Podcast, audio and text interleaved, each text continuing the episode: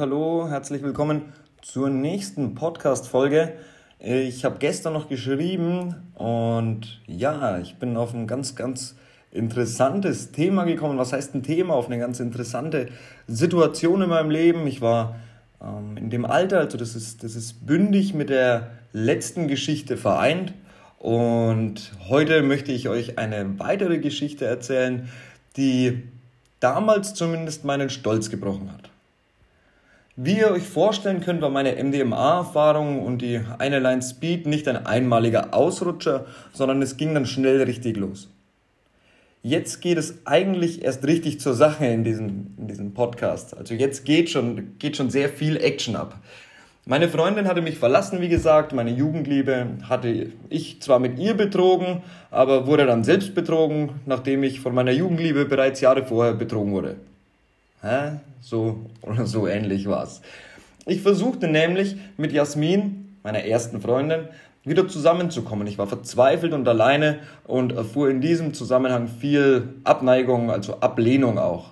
Sie ließ sich aufs Telefonieren ein, machte mir aber klar, dass die Beziehung beendet sei. Ich war mir sicher, dass dieser Schmerz nie vergehen wird. Ihr erinnert euch bestimmt an eure Jugendliebe, wenn ihr nicht mehr mit ihr zusammen seid. Und da denkt man, das ist das Ende der Welt. Wenn man dann mal von seinem Film runterkommt und alleine ist und nüchtern ist. Nüchtern war ich selten. In mir herrschte absolute Leere, muss ich sagen. Ähm, ich hatte keine Perspektive und während dieser Zeit ergab sich aber sogar die Chance, mit dem Typen zu telefonieren, der meine erste Freundin, die Jasmin, schon lang vor mir gevögelt hatte. Lange noch, bevor sie mit mir unser erstes Mal hatte, also es vortäuschte. Hey du kleiner Pisser, ich mach dich platt, wenn ich dich erwisch.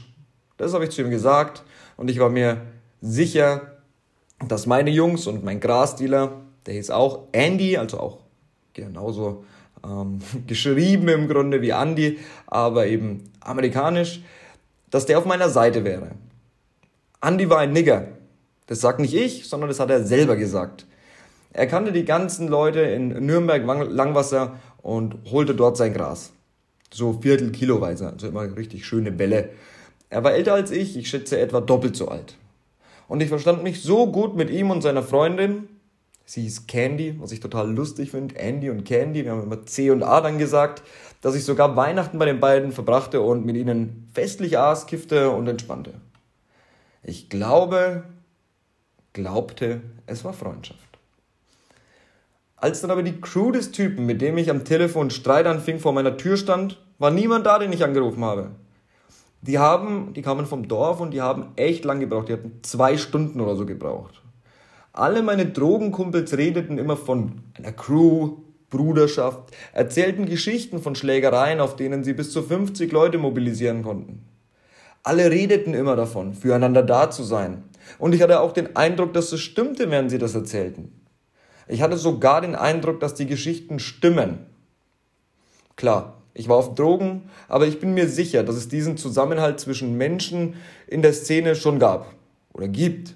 Aber diese Loyalität verspürt offenbar niemand mir gegenüber. So war es damals. Und alle ließen mich allein in dieser Situation. Ich war richtig gefickt. Ich habe ein, alle angerufen. Ich habe mein ganzes Telefon im Grunde blutig telefoniert und niemand ist gekommen. Ich denke, ich habe 30, 40 Leute angerufen. Wie gesagt, ich war gefickt, aber so richtig und hatte äh, jedem auch ein Taxi angeboten, damit er kostenfrei zu mir fahren können. Aber niemand kam. Ach ja, doch. Es kam schon jemand. Der Typ, der meine Freundin gefickt hatte und seine zwei Leute. Einer von denen war ein totaler Psychopath. Ihr werdet später noch an einer anderen Stelle von beiden hören, denke ich. Sein Name war Pierre. Der Typ, der meine Freundin gefickt hatte, hieß Olli. Es klingelte an meiner Tür. Jetzt müsst ihr euch mal überlegen, wie ich drauf war. Es war mein Elternhaus und ich fing Stress mit jemandem an, obwohl meine Mutter zu Hause war. Ja, also ich war fernab von jeglichem normalen Denken. Ich war richtig am Arsch so, ja. Also das macht ja kein normaler Mensch. Ja, auch wenn er mit irgendjemandem Beef anfängt oder so, doch nicht an der Adresse zu Hause halt, ja. Die waren da und ich traute mich nicht raus. Ich war 16, hatte mich wirklich stark verschätzt, was den Kreis meiner Freunde anging, was den Grad ihrer Freundschaft zu mir anging zumindest. Und Anscheinend war es zu viel verlangt, den Ort zu verlassen, an dem die waren, also meine, meine Crew, um einem Bro zu helfen. Dem bevorstand, richtig die Fresse poliert zu bekommen. Naja, die waren da, meine Leute nicht. Die Klingel tat das, was sie tun soll, sie klingelte. Und meine Mutter kam in mein Zimmer. Wer ist denn das? Ich antwortete, mach bloß nicht auf, ich habe Scheiße gebaut und das ist ein Typ, mit dem ich Stress habe. Okay, doch wenige Minuten später klopfte es an der Wohnungstür. Ich sah durch den Spion in der Tür und sah Pierre das erste Mal in meinem Leben. Pierre schien ein paar Jahre älter als ich zu sein, hatte neben wenigen blonden, kurzen Haaren eine auffällige Hasenscharte zwischen Lippe und Nase. Man sah ihm an, dass er richtig Spaß an der Sache hatte. Oh mein Gott, was jetzt, dachte ich. Panik machte sich in mir breit. Mach die Tür auf, sonst trete ich sie ein, sei ein Mann und komm raus. Es ging um meine Familie. Es war damals im Grunde schon ein großer Wert in meinem Leben. Ich habe bloß mein Hirn nicht eingeschaltet. Ich hatte auch noch einen Kumpel da an dem Abend, aber der war noch im Zimmer und war überhaupt keine große Hilfe bei der Art von Konflikt. Also nahm ich den Golfschläger meines Vaters aus dem Eck neben der Tür. Wie gesagt, mein Vater wohnte da nicht, aber ich hatte einen Golfschläger. Ich riss die Tür auf und wollte Pierre eins überbraten. Aber das war zu schnell. PS Kampfsportler, Muay Thai, Thai-Boxen und ja, hätte meine Mutter nicht geschrien, hör auf, wir klären das jetzt. Also das ist sinngemäß aus dem Gedächtnis wiedergegeben. Ich weiß nicht, ob sie genau das gesagt hat. Ich hatte Adrenalin vom Feinsten in meinem Kopf. Ähm, hätte ich so richtig in die Fresse bekommen. Geh in dein Zimmer, hat sie mich angeschnauzt. Mich, den Rebellen, der sie immer beleidigte und beschimpfte, obwohl sie nur sein Bestes wollte. Sie eskalierte komplett und stand da wie ein Mensch, der zu allem bereit ist. Wie eine Löwin, die sich auf den Kampf vorbereitet. Ihr kennt ja sicher die Geschichten, in denen Menschen Autos hochheben können, um ihre Liebsten zu retten. Ich bin mir sicher, wäre es hart auf Fahrt gekommen, wäre es ein harter Kampf geworden. Doch dazu kam es nicht. Als meine Mutter mich dann wieder aus dem Zimmer holte, hatte sich die Situation irgendwie geändert. Wir stießen mit einem Glas Wodka an und ich wurde angewiesen, die Geschichte mit Olli allein im Zimmer zu klären. Ich war so verstört irgendwie in dem Moment, dass ich auch überhaupt gar nicht, ich habe das einfach gemacht, ja.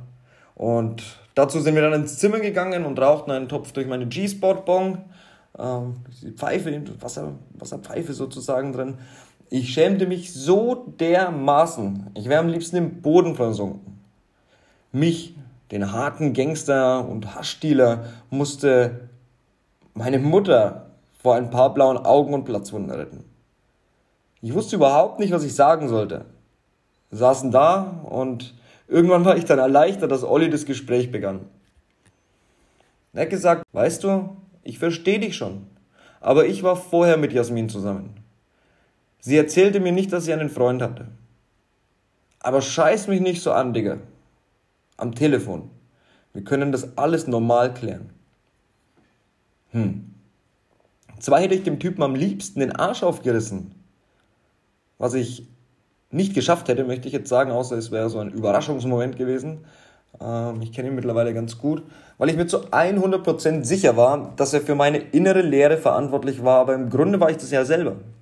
Ich hatte doch Jasmin betrogen und deshalb kam das alles raus. Bist du meiner Meinung, dass nur wenn es rauskommt, derjenige verletzt wird? Dass das Betrügen an sich den Partner nicht verletzt. Nur wenn du nicht damit klarkommst, dass du es getan hast und erzählst, ist deiner Partnerin, dann kommt der Schmerz. Ja? Also das ist so mein, mein Learning irgendwie da draus. Ähm, und ein weiteres Learning ist, vielleicht mal zu überlegen, was den Typen eigentlich dazu bewegte und erstmal auch, egal was für einen Hass du auf jemanden hast, versuchen, die Geschichte zu klären. Meistens, wenn man miteinander kommuniziert auf einer normalen Ebene, löst sich das alles auf. Ich verspreche es dir. Wenn du ansprichst, was dein Problem ist, wirst du besser im Leben klarkommen. Die Leute werden dich besser wahrnehmen. Anstatt dass du alles in dich reinfrisst, ähm, solltest du nicht tun. Wie gesagt, ich erkannte jetzt im Nachhinein dann eigentlich, also nicht in dem Moment, ähm, dass er gar nicht so für diese innere Lehre verantwortlich war, weil wenn ich sie nicht betrogen hätte, wäre das alles nicht passiert. Ich war noch mehr allein, als ich dachte eigentlich. Nicht einmal, wenn ich ein großes Problem hatte, kamen meine Brüder. Brüder, lächerlich. In diesem Moment starb meine Vorstellung von schneller Freundschaft. Von Menschen, die man kennenlernt und ein paar Mal zusammen chillt, super miteinander klarkommt und sie dann für einen da wären. Auch wenn es nicht so chillig wäre. Ja, wenn es außerhalb der Komfortzone wäre. Und glaubt mir, wenn ich euch sage, ich habe auch Bruder zu den Leuten gesagt die ich gerade beschrieben habe. Aber ich hätte auch wirklich gehandelt, wie wenn mein Bruder angerufen hätte, wenn sowas gewesen wäre. Ohne Scheiß. Und ich verstehe das nicht, ja. Wie kann man zu jemandem Bruder sagen und dann so auf ihn scheißen? Okay? Also dieses Bruder-Digger-Getue ist jetzt eh was, was nicht mehr in meinem Leben ist, weil ich halt einfach rausgewachsen bin aus der Sache. Aber für mich ist es immer noch unverständlich. Naja, andere Menschen, andere Werte. Ich glaube, das habe ich so ein bisschen von meiner Mutter. So dieses gute Versuchen Menschen zu sehen und auch wirklich dann helfen wollen, wenn ich jemanden mag.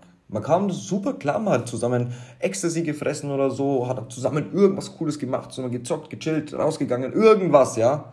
Und dann, wenn irgendwas ist, hey, wir haben so viel Strecke zurückgelegt, als wir drauf waren, ja.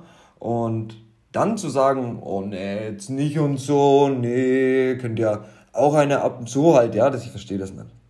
Ja, aber ich versuche mir einzureden, andere Menschen, andere Werte. Es gibt einen Grund, dass die diese Werte haben.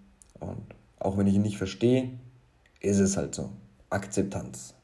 Learning übe dich in Akzeptanz und das kannst du ganz, ganz einfach machen, wenn jemand was sagt, einfach nicht dagegen reden oder auch mit Achtsamkeitsübungen.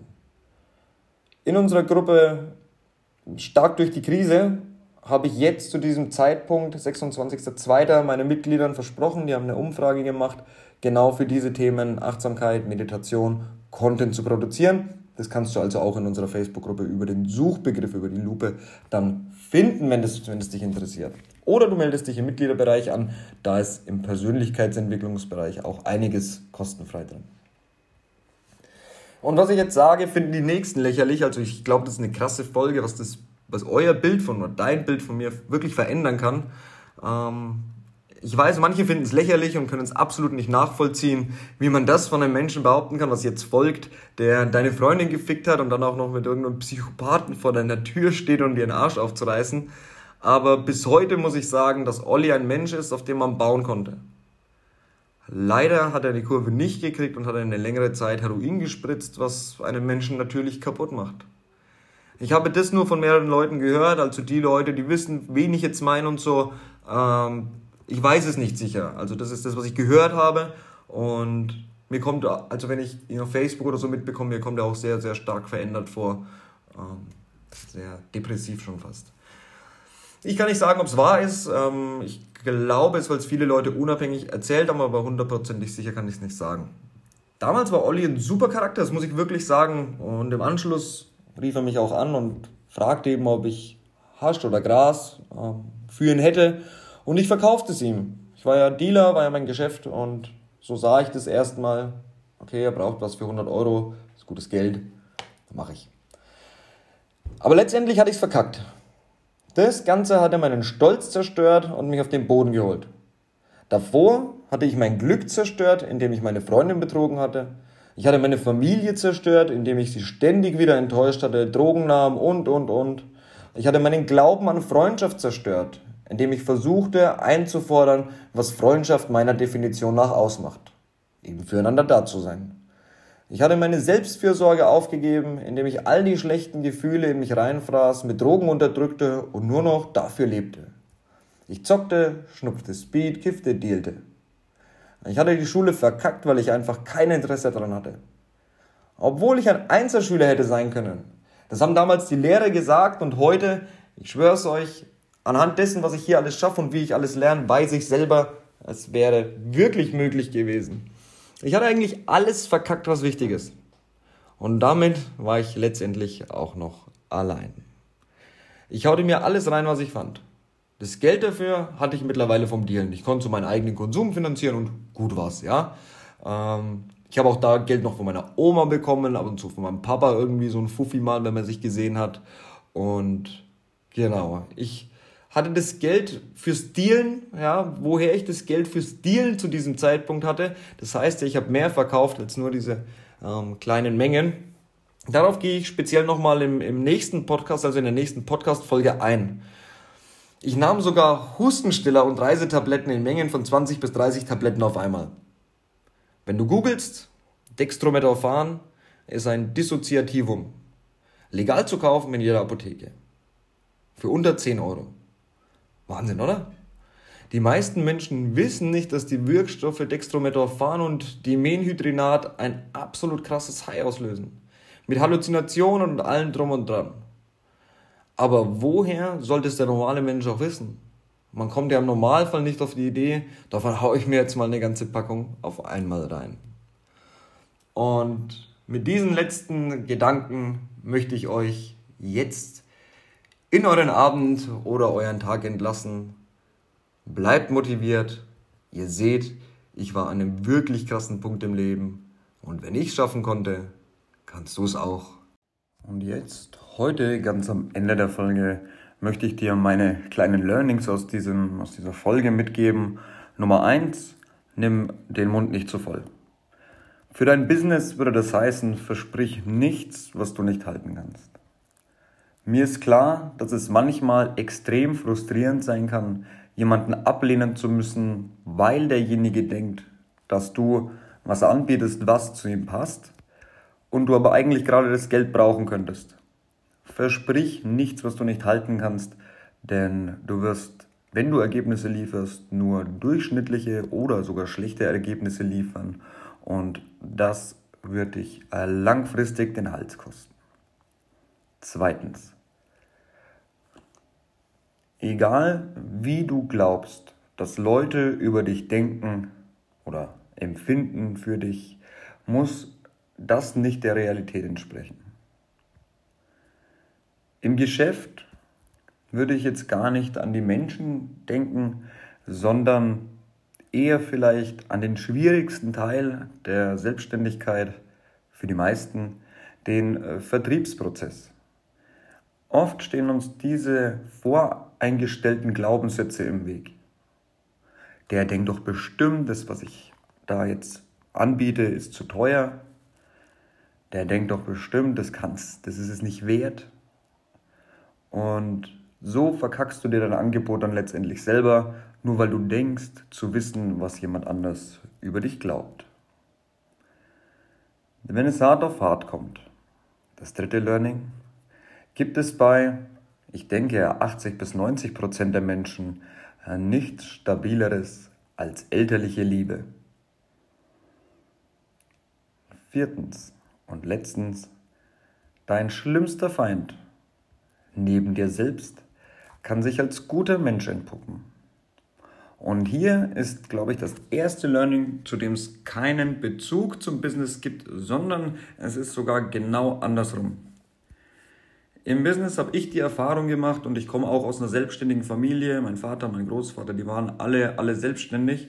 Und vor allem bei meinem Vater konnte ich es jetzt doch aktiv, auch weil es mich interessiert hat, mitverfolgen. Ähm, dein schlimmster Mitarbeiter wird nie dein bester werden. Ja, egal wie oft du mit ihm redest. Und dein Geschäftspartner oder ein Kooperationspartner, der einfach nur schlecht ist, das lohnt sich nicht, da Energie reinzustecken. Auch nervige Kunden und in diesem Learning verstecken sich zwei Learnings. Eins für mich auch, ist jetzt das erste Mal selbstbewusst passiert. Ähm, mein Learning hier ist, nicht jede private Situation und Gegebenheit hat auch ein Pendant im Geschäft. Und für dich speziell jetzt im Business ist es so, dass sehr viel intuitiv entschieden werden muss. Stärke deine Intuition. So kannst du schlechte Kooperationspartner, Partner, Mitarbeiter ähm, relativ früh, am besten noch im Bewerbungsprozess, erkennen und aussondern. Bei Kunden verhält sich ganz ähnlich. In der Beratung wirst du schon spüren, dass das nicht der Kunde ist, den du haben möchtest. Zu Beginn deiner Selbstständigkeit nimm ihn an, beiß dich durch, es ist dein Umsatz, ja, also nicht für irgendwelche Kleckerbeträge, wo du dich dann total reinspreizen musst, aber bring natürlich deinen Umsatz auf ein Level, von dem du leben kannst. Und da muss man auch, finde ich, sein Ego zurückstellen und einfach mal Kopfnicken durch. Aber sobald du es dir auch leisten kannst und sobald du ähm, keine Entscheidung damit triffst, die mit negativeren Folgen behaftet ist, als ja, es ist halt eine geringere Zahl auf dem Konto und zwar die Zahl, die derjenige bei dir ausgegeben hätte. Ähm, wenn das nicht heißt, dass du deine Rechnungen nicht bezahlen kannst, dann lehne diesen Kunden ab. Wenn ein Mitarbeiter dich einmal tief enttäuscht, mahn ihn ab und beim zweiten Mal schmeiß ihn raus. Dazu kann ich noch die kurze Geschichte meines Vaters erzählen, der fast nach, ich glaube mittlerweile 35 Jahren seinen Fachanwaltstitel verloren hätte, nur weil er einer Mitarbeiterin, die vor 1000 Jahren die Ausbildung sogar schon bei ihm gemacht hat, so wie blind vertraut hat. Jetzt war es das und ich wünsche euch einen ganz tollen Tag, tolles Wochenende. Over and out. Dein Marcel.